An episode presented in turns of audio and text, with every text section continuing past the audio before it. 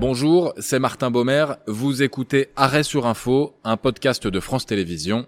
Bonne écoute.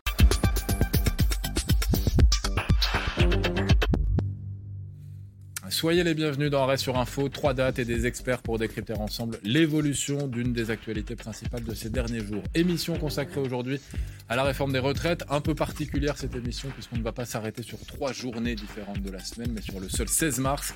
Analyse heure par heure de ce jeudi qui a vu l'exécutif de l'Élysée à Matignon vaciller. Sur le fondement de l'article 49, alinéa 3 de la Constitution, j'engage la responsabilité de mon gouvernement c'était Elisabeth Borne, donc à, la tribune de, l'Assemblée nationale. Avec nous, les expertises d'Emilie Zapalski, communicante politique, fondatrice de l'agence Émilie Conseil. Didier Mauss, vous êtes président émérite de l'Association française de droit constitutionnel. Et Erwan Brucker, vous êtes journaliste au service politique de l'Express. Merci à tous les trois de participer à, Arrêt sur Info. La journée du 16 mars 2023 restera donc dans, dans l'histoire comme l'une des plus agitées du Parlement sous la Ve République. Ça commence dans la matinée, il est 10h50 quand le Sénat, majoritairement à droite, vote en faveur de la réforme des retraites. Pas vraiment de surprise, mais un message envoyé par les républicains de la Chambre haute aux républicains de la Chambre basse. Bruno Retailleau, le président du groupe, était sur France Info quelques petits instants après le vote. Écoutez. C'est un peu notre ADN à nous, euh, LR. Nous avons toujours voulu réformer et notamment augmenter l'âge de départ jusqu'à 65 ans. De quoi aurions-nous l'air aujourd'hui si ce qu'on a toujours dit, ce qu'on a toujours voulu euh, voter, on refusait de le voter aujourd'hui? Voilà pour ce qu'a dit Bruno Retailleau. Erwan Brucker, à ce moment-là, quand les, sénateurs votent, quand Bruno Retailleau se réjouit, on est vraiment euh, dans une réelle incertitude encore à cette heure-là de la journée, à 10h50 Ah oui, complètement. complètement. Déjà, pour la bonne raison que même au Sénat, il, manque, je crois, deux ou trois votes. Deux voix. deux voix, c'est ça. Deux voix par rapport au premier vote qu'il y avait eu euh, au Sénat lors, de l'examen de la réforme des retraites. Donc c'est déjà un, premier signe que peut-être les choses ne se passent pas complètement comme prévu. Et moi qui étais à l'Assemblée nationale en ce, à ce moment-là, en contact avec certains députés, même quelques ministres, on sentait que plus le temps avançait, plus le matelas de sécurité en termes de voix à l'Assemblée commençait à baisser, baisser, baisser. Euh, euh, Éric Ciotti et Olivier Marlex euh, chez les LR communiquaient des chiffres, euh, parfois à Matignon, parfois à certains de leurs contacts. Ah, il y avait un lien direct et permanent. Il y avait un lien direct et, plus ça allait, plus ce nombre de voix se réduisait et plus on commençait un petit peu à paniquer, que ce soit à l'Élysée, à Matignon ou en Macronie en règle générale. Et rétrospectivement, ces 193 voix pour au Sénat contre 195 en première lecture, on peut les voir comme un petit signe d'affaiblissement. En tout cas, cette matinée-là, c'était déjà une petite surprise déjà et un petit signe que peut-être tout n'allait pas se passer comme prévu. Euh, Émilie qu'il y avait eu un peu plus tôt euh, dans la matinée et même la veille au soir déjà une réunion à, l'Elysée, donc plusieurs réunions, Emmanuel Macron, Elisabeth Borne, euh, des ministres concernés, avec à chaque fois ce qui ressortait, c'était on veut aller au vote c'était quoi à ce moment-là? C'était la méthode Coué? On, on essaie de se persuader qu'on va aller au vote ou alors on commençait à préparer un petit peu l'opinion euh, pour dire bah non, on voulait y aller au vote? Euh, Oui, il y a probablement cette stratégie de dire on a voulu, d'ailleurs c'est ce qui a été dit euh, par la suite, hein, on a voulu aller au vote jusqu'au bout, mais l'important c'était l'objectif de la réforme et de pouvoir cocher cette case. moi je pense qu'il y a eu des inquiétudes même avant hein, au niveau du Sénat parce que on imaginait au gouvernement qu'au au Sénat ça serait très apaisé, que ça serait un mhm. débat plus de fond et finalement ça n'a pas eu du tout été le cas euh, pour la gauche, la gauche qui a été un petit peu contaminée euh, par un peu l'obstruction qui se passait à l'Assemblée nationale. Ça a été la même chose un peu au Sénat, plus calmement et un peu plus sur le fond, mais quand même, et au niveau des républicains qui doutaient en effet et qui se positionnaient autrement. On a senti que ça montait. Euh, le gouvernement a essayé, oui, de jouer cette méthode Coué qu'on lui connaît quand même beaucoup et de commencer à dire, bah, nous, on voulait aller jusqu'à la fin.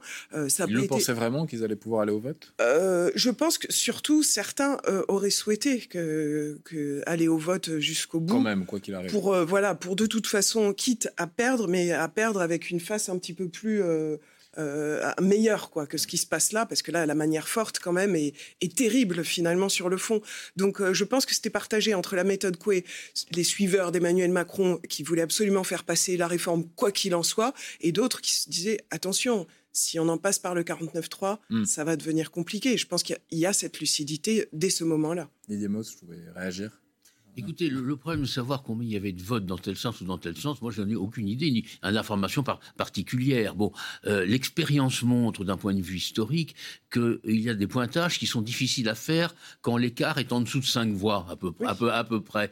Bon, rappelez-vous, la révision constitutionnelle de 2008 est passée à deux voix de majorité hein, au Congrès hmm. du Parlement. Bon, un de mes collègues... En pensant quelques minutes, quelques heures avant qu'il y en avait beaucoup plus. Oui, oui, non, mais on pensait qu'il y aurait beaucoup plus. Euh, bon, la, République a été instituée en France à une voix de majorité. Bon, on peut multiplier les exemples, si vous voulez, historiques, qui montrent que les calculs ne sont pas sûrs. Alors, ça nous rapproche euh, de quelque chose de très précis. C'est que l'arithmétique parlementaire, ça existe. Et ce n'est pas une science complètement exacte, parce qu'il y a toujours quelques députés euh, qui ne sont pas là, qui sont incertains, qui ceci, qui cela. bon, quand il y en a quatre ou cinq d'un certain, c'est pas grave. Quand il en manque beaucoup plus, euh, ça devient euh, très ennuyeux. Et on sait depuis le mois de juillet qu'il n'y a pas de majorité stable, automatique et cohérente. Bon voilà. Alors le gouvernement avait le choix entre deux inconvénients, il faut voir les choses comme elles sont. Soit faire euh, leur 49 alinéa 3 tout de suite, ce qui a été fait jeudi, mhm. soit faire un vote 149 alinéa 3. Il aurait pu être négatif, et dans ce cas-là, on reprenait une procédure, on continuait la procédure de la commission mixte paritaire, une lecture à l'Assemblée, une lecture au Sénat, et dernière lecture à l'Assemblée nationale, et où là, évidemment, on aurait utilisé l'article 49 alinéa 3. Mais c'est-à-dire qu'on cumulait deux inconvénients successifs, un le rejet et deux l'article 49 alinéa 3. Et bon, moi je ne reproche jamais un gouvernement d'essayer de minimiser les difficultés. Bon, euh, voilà, il y en a une. Dans trois jours, ça sera fini, et puis on passera à l'étape suivante. Dans trois jours, bon, on va, y revenir sur le. Dans trois jours, ce sera fini. on, va, on, va, on va y revenir. Mais c'est intéressant quand même. Hein. On va, on va rebondir dessus. Mais c'est quand même assez, assez incroyable. Alors. Euh, je ne suis pas autant euh, expert du Parlement que, que vous pouvez l'être, mais me dire qu'un exécutif, le jour même de, de Erwin le jour même d'un vote, euh, soit encore à compter, à comptabiliser. mais euh, si, c'est non ça, mais, ça aussi. mais c'est normal, si vous voulez. Bon, voilà, il y a des gens incertains. Alors, je, prendre. Mais, on n'aurait pas pu le faire dès la veille, euh, deux semaines ah, avant, trois semaines avant. Non, parce que, bon, ça joue pas sur 20, 30 ou 40, ça joue sur quelques-uns. Voilà, et donc il faut y arriver. Il faut, les, trouver. Je, rajouterais que ça tient aussi à la nature du groupe LR lui-même. C'est-à-dire qu'effectivement, Olivier Marlex, le président du groupe LR, et Eric Ciotti, le patron du parti, ne tiennent pas complètement leurs troupes et qu'il y avait aussi un jeu de dupes. C'est-à-dire que la veille, il y avait une sorte de comédie stratégique de toutes parts d'ailleurs. C'est-à-dire qu'à l'Élysée, Emmanuel Macron laisse un peu fuiter cette idée de dissolution en cas de perte. Et là, tout le monde se dit on va au vote. Et même, il y a des députés la veille qui sont plutôt contre la réforme, farouches opposants à la réforme, qui disaient on, peut, on peut réfléchir, notre réunion de groupe s'est bien passée, on verra ce qu'on fait. Ce qui était quand même aussi une stratégie, une comédie pour mm. faire croire à l'exécutif qu'ils allaient potentiellement pouvoir au moins s'abstenir. Donc il y avait tout ça qui jouait aussi. Bah, je pense qu'on oublie aussi de dire quelque chose. C'est quand même un député euh, parlementaire. Il représente aussi les citoyens. Mmh. Et euh, donc, évidemment, nous, on voit la négociation qu'il y a entre euh, le, le, parti, la majorité gouvernementale et puis les parlementaires. Mmh. Mais derrière, des électeurs. Et je pense que les mobilisations, quand même, et tout ce qui s'est passé commence à mettre des doutes aussi au sein de, dans mmh. la tête des députés en se disant, mais attends, quand même, moi, si demain il y avait de nouvelles élections législatives, qu'est-ce que je représente vis-à-vis de mes citoyens globalement, bah, je pense que quand même ça joue. Et on voit mais est-ce que, est, que ça a joué que les sénateurs soient élus au, suffrage indirect? Ah bah Non, mais c'est la préparation et donc, sur l'Assemblée. Ouais. Mais euh, ça, ça, joue dans les deux sens. C'est-à-dire que, comme, comme vous l'avez dit, il n'y a pas de tenue. Le groupe ni le groupe ni le parti est tenu. Euh, ils avaient, une, ils avaient euh, quelque chose à jouer, hein, les républicains. Et puis tout d'un coup, ils ont cassé leur, euh, leur joujou parce qu'ils sont partis chacun individuellement. Mais il y a aussi cet, cet aspect de représenter quand même les citoyens qui comptent. Et, d'ailleurs, à la direction du groupe républicain, on dit que la menace de dissolution de la veille a peut-être fait changer d'avis quelques députés LR mm. qui se disaient moi, si je m'abstiens ou si je vote la réforme, et en cas de dissolution, vis-à-vis -vis de mon électorat, effectivement, rural, périphérique, pour pour aller vite, qui est farouchement contre la réforme, ça va être compliqué pour ma réélection. Donc eux, finalement, se sont fermés le lendemain matin en disant... La menace de dissolution, c'était pas plutôt le, réfléchir au coup d'après, euh, avant la motion de censure ah, Aucun député LR n'a envie de se retrouver devant ses électeurs, les autres non plus d'ailleurs. Mais euh, beaucoup, on, en reparlera. bon, donc euh, on fait tout pour ne pas y être. mais, pourtant, on est dans... Et la veille, il y avait la commission mixte paritaire. On est quand même dans un texte un peu d'inspiration les républicains, non? Non, mais la, commission mixte paritaire, c'est l'instance centrale en ce moment de fonctionnement du Parlement. Il faut voir quelque chose comme elles sont. Et la vraie majorité politique actuellement au Parlement, elle est très curieuse. Ce sont les macronistes de l'Assemblée nationale, mais ça suffit pas pour faire une majorité. Et, la droite plus la majorité sénatoriale. Et ça se retrouve au sein des commissions mixtes paritaires, qui est un, lieu clos, hein, même euh, bon, 14 personnes. Euh, voilà, il n'y a pas le journal officiel, il n'y a pas les tribunes, etc. Et c'est ça la vraie majorité politique en ce Donc moment. Donc le LR du Sénat n'est pas le LR de l'Assemblée. Ben, les LR du Sénat ne sont pas les LR de l'Assemblée, mais ça y a très, très longtemps qu'on le sait. Et euh, ce qui est le, paradoxe, M. Ciotti s'est quand même fait élire président de LR sur une ligne très anti-Macron. Il faut quand même voir les, choses comme elles sont. Et le premier texte important, il dit euh, pour des raisons d'intérêt supérieur de ceci, de cela, il faut le voter. Euh, ça pose quand même un petit problème pour des élus ou pour des militants. Hein.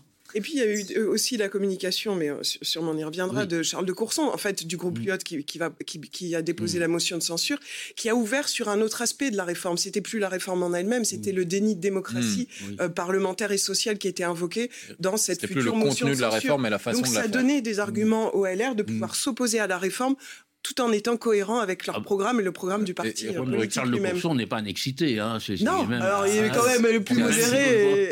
mandat. Attention, hein, euh, Lyot a rédigé la motion de censure mais ils ne pouvaient pas la déposer tout seuls. Hein. Ils avaient besoin de 58 voix, ils n'en avaient que 20, ils les ont trouvées. Mais dire, il faut faire, euh, redonner à chacun ce qui lui appartient. On, va recentrer pour terminer sur les, tractations. Erwan Brucker, comment ça se passe dans ces, dernières minutes euh, On a des ministres qui appellent des députés les Républicains jusqu'au dernier euh, instant pour essayer de les convaincre, c'est oui, ça? tout à fait. Je pense notamment à Franck Riester, le ministre des Relations avec le Parlement, qui mmh. continue, même encore à la demi-journée, à appeler des députés LR pour pouvoir voir ce qui se passe tout le monde sort sa calculette. Faire des petits deals aussi. Faire des petits deals potentiellement. Deals politiques. Mais euh, on fait des marchandages ou pas? C'est un mythe ou ce n'est pas un mythe? Bah, moi, un député que je croise, euh, salle des quatre colonnes, après le 49.3, me dit on a tout essayé avec les LR.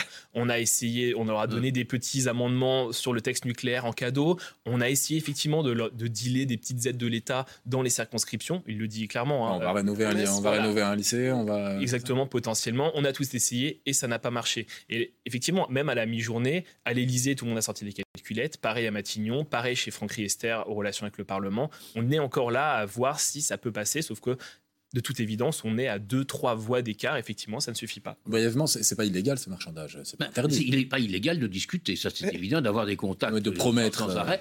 Bon, il faut quand même rappeler aussi qu'un député est libre de son vote. J'allais dire, il n'y a aucune obligation de voter dans un sens ou dans un autre. Le mandat impératif est interdit. La Constitution le répète. mais ça, c'est dans les faits. Mais les groupes répètent assez souvent. Euh, s'il y a une voix qui. Alors, les groupes ont euh, théoriquement des clauses de discipline. Mais qu'est-ce qu'on fait bon, quand on, ne respecte pas? Est-ce que vous croyez que c'est une vraie menace contre un député LR minoritaire euh, de lui dire euh, bon, si tu votes pas, tu seras exclu du groupe. Très honnêtement, je ne suis pas convaincu que ça pèse beaucoup. Bon, euh, manifestement, les tractations, les derniers coups de fil aux députés n'iront rien fait. La décision est prise par le chef de l'État et on avance. On est donc à, 15h20 dans cette journée du, du 16 quand Elisabeth Borne, première ministre, vient engager, comme le permet l'article 49 alinéa 3 de la Constitution, la responsabilité du gouvernement sur ce texte des retraites. Elle prend la parole dans un hémicycle surchauffé et après quelques instants, vous allez l'entendre et le voir de flottement.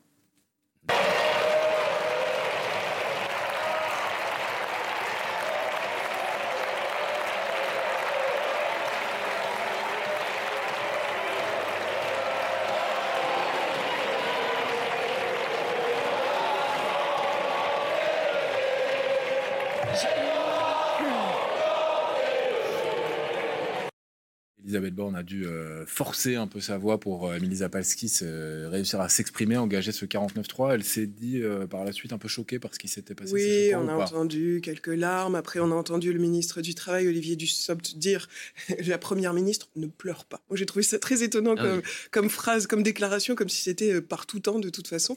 Mais évidemment que ça devait être très impressionnant et très intense et d'assumer cette décision jusqu'au bout. Hein. Cette première ministre qu'on a beaucoup critiquée mmh. au début de sa nomination, bah, finalement, elle tient, quoi ah qu'il arrive. Alors qu'elle euh, n'avait pas envie euh, d'y aller. Non, je pense qu'elle avait. C'est pas la première fois, à mon avis, mm. qu'elle euh, prend des décisions qui sont pas les siennes hein, mm. et qu'elle obéit bien. C'est un bon petit soldat qui tient jusqu'au bout, qui ne pleure pas. Donc, donc elle est allée jusqu'au bout. Ce que je trouve intéressant, c'est que là, ce qui est, ce qui est revendiqué, enfin, on en parlait tout à l'heure du 49.3, oui, c'est constitutionnel. Mais est-ce que est-ce qu'on peut pas dire que là, c'est le constitutionnaliste à qui je m'adresse presque, c'est un détournement presque du 49 49.3 Parce que là, on est sur un texte budgétaire euh, qui est censé juste mmh. afficher le budget donc pour l'année suivante pour la sécurité sociale, financement de la sécurité sociale, et on y met une réforme qui est quand même d'une importance pour la société énorme, au point que peut-être ça se fera retoquer pour certaines mesures, dont l'index senior, si j'ai bien compris, au niveau du Conseil constitutionnel. Et c'est ça qui provoque finalement le feu, parce que qu'on passe le 49.3 pour faire avancer les mm. réformes, et ça a été fait pour le budget auparavant, mm. pourquoi pas? Mais sur quelque chose qui impacte tant la société, c'est là que ça devient scandaleux. Non, non, mais j'entends la. Ce que je comprends de, ce que vous demandez, Mélissa Palski, c'est quel est l'esprit euh, originel de, ce 49.3 Est-ce qu'on est dans l'esprit des 49.3 Il y a un détournement. Dans la Constitution, il y a une phrase importante qu'on oublie de citer. Euh, le gouvernement détermine et conduit la politique de la nation. Alors, euh, il y a le rôle du président de la République en plus, mais je dirais, l'article 20, il est très clair. Bon, déterminer, là, on n'est pas dans le coup, mais on est conduire.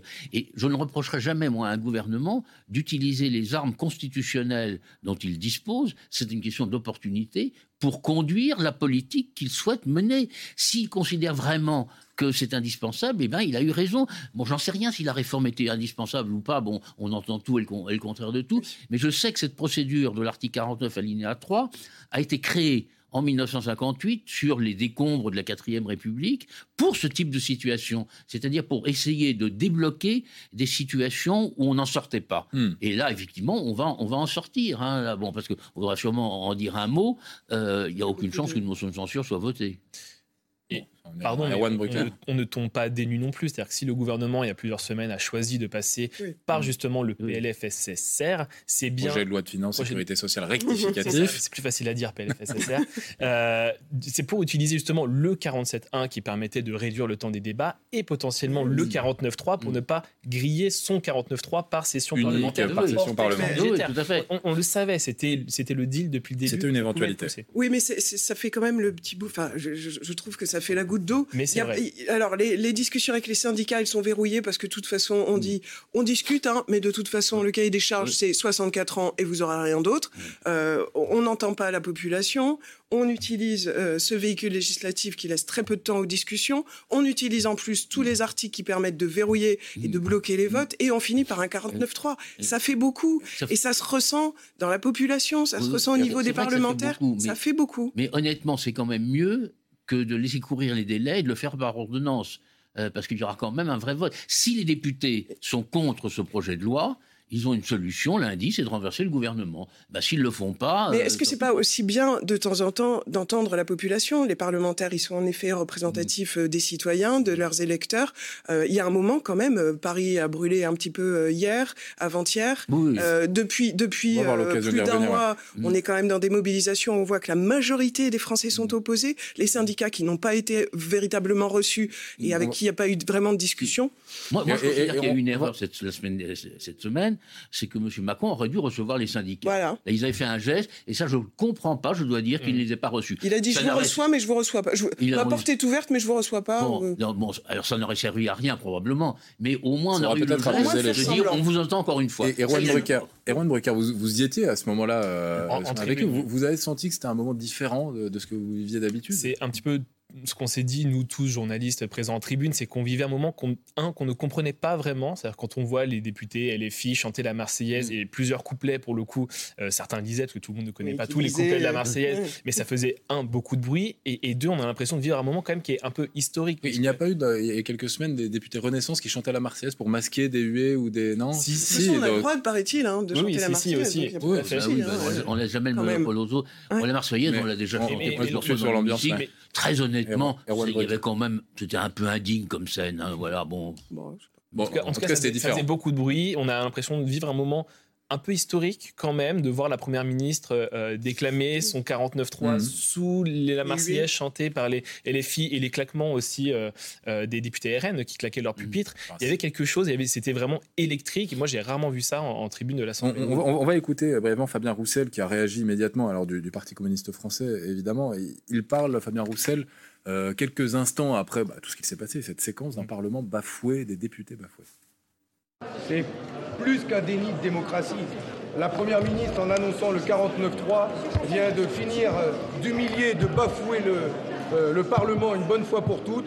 ce gouvernement, cette première ministre n'est pas digne euh, de notre démocratie, n'est pas digne de la République. Cette réforme est euh, complètement illégitime aujourd'hui.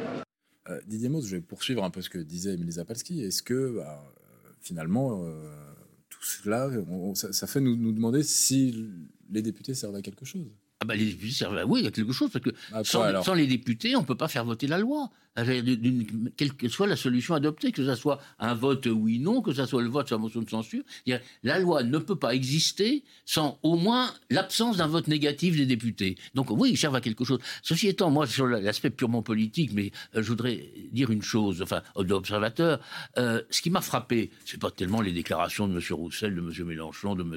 X, de Mme Sandrine Rousseau, ça, ça fait partie hmm. C'est l'extraordinaire silence des amis de M. Macron et de Mme Borne. C'est-à-dire, ah, quand elle est descendue de la tribune, elle a été applaudie par ses amis, mais pas une ovation debout.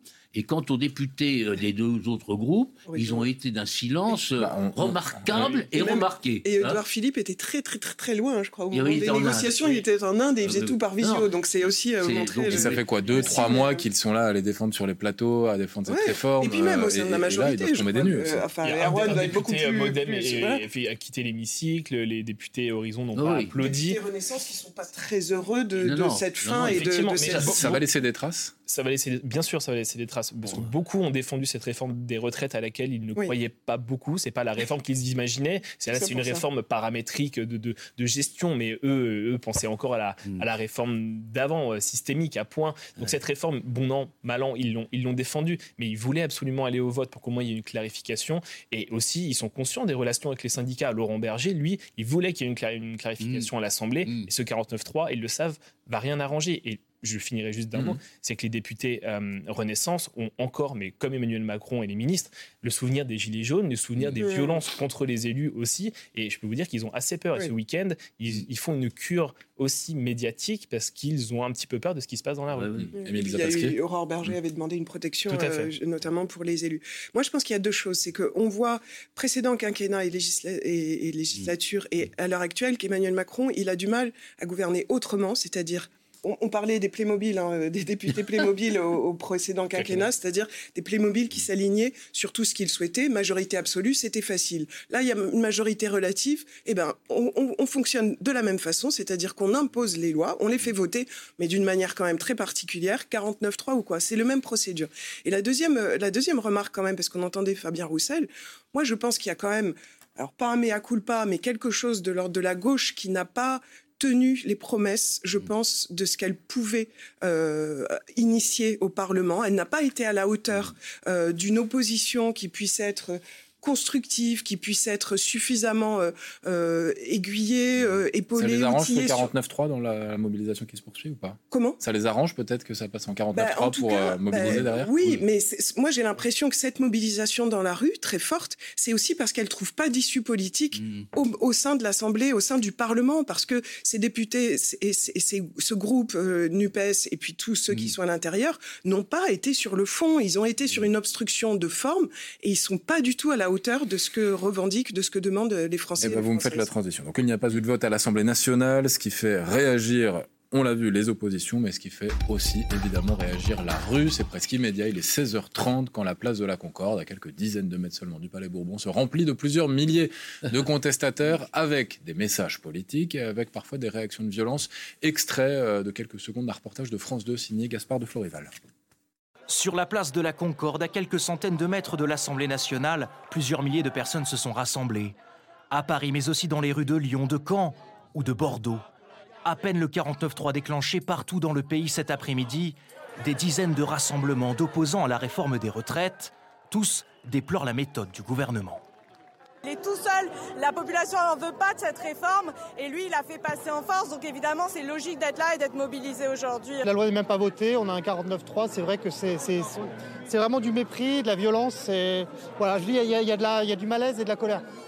Bon, Erwan Brucker, Emmanuel Macron savait qu'en utilisant le, le 49-3, il y aurait cette réaction de la rue Ça faisait partie des pour, des contre. Ça faisait partie des scénarios envisagés. C'est aussi un peu la raison pour laquelle certains euh, membres du conseil de crise de dernier moment, euh, je pense à Aurore Berger, la présidente du groupe Renaissance, je pense aussi à Gérald Darmanin, euh, qui poussaient, ils étaient de plus en plus rares d'ailleurs au, fur et à mesure que la, journée avançait à, défendre cette option, mais eux défendaient d'aller au vote aussi en pensant à la réaction de, de la rue et de l'opinion derrière. Et comme le disait un, ministre, pardon, un député Renaissance me disait, on a déjà une réforme impopulaire le 49.3 est aussi très impopulaire. Est-ce que ça fait pas beaucoup d'impopularité pour une seule et même réforme? Bah, C'est ça finalement, euh, Didier Maud, c'est que le gouvernement a longtemps mis en avant la légitimité du Parlement pour ne pas donner de légitimité à ce qu'il se passait mm. dans la rue. Mais maintenant, est-ce qu'on peut dire que le gouvernement n'a même plus la légitimité du Parlement? Ah bah, On verra s'il est renversé ou pas. J'allais dire, tant qu'il n'est pas renversé, il a une légitimité parlementaire. Ça, il faut quand même être Mais, c'est facile aussi ce que dit Elisabeth Borne de dire, mais il aura un vote sur ce texte, ce bah, sera la motion de censure. Est-ce que c'est vraiment un vote sur le texte C'est pas du tout la première fois qu'une réforme importante. C'est bien que les enjeux sont différents. De cette manière, hein, on l'a fait, y compris au tout début de la Ve République, sur des lois de programmation militaire. Ce qui est important dans la suite de ce qui a été dit tout à l'heure, c'est le rôle d'Emmanuel Macron. On est en train de voir les effets sur un président de la République qui n'est pas en très bonne situation, de l'impossibilité de se représenter pour un nouveau mandat. Car en réalité, une des difficultés, c'est qu'il n'y a plus de chef dans la majorité. Bon, M. Macron l'a été pendant le premier quinquennat parce que tout le monde savait qu'il serait candidat, on pensait raisonnablement qu'il serait réélu, et donc les députés avaient intérêt à ce qu'il contrôle les investitures sur des systèmes extrêmement simples. Là, qui est-ce qui va être euh, à la manœuvre pour euh, entre guillemets, le groupement macroniste ou le groupe macroniste euh, en, en, 2027. C'est absolument impossible à dire. Et on voit vraiment, comme pour le président américain d'ailleurs, dans un deuxième mandat, combien le fait de ne pas se représenter, ce qui en soi n'est pas une mauvaise chose, hein, mais euh, pose des problèmes en termes de puissance politique. C'est la presse anglo-saxonne d'ailleurs qui a employé le terme canard boiteux, qui est le terme employé pour les.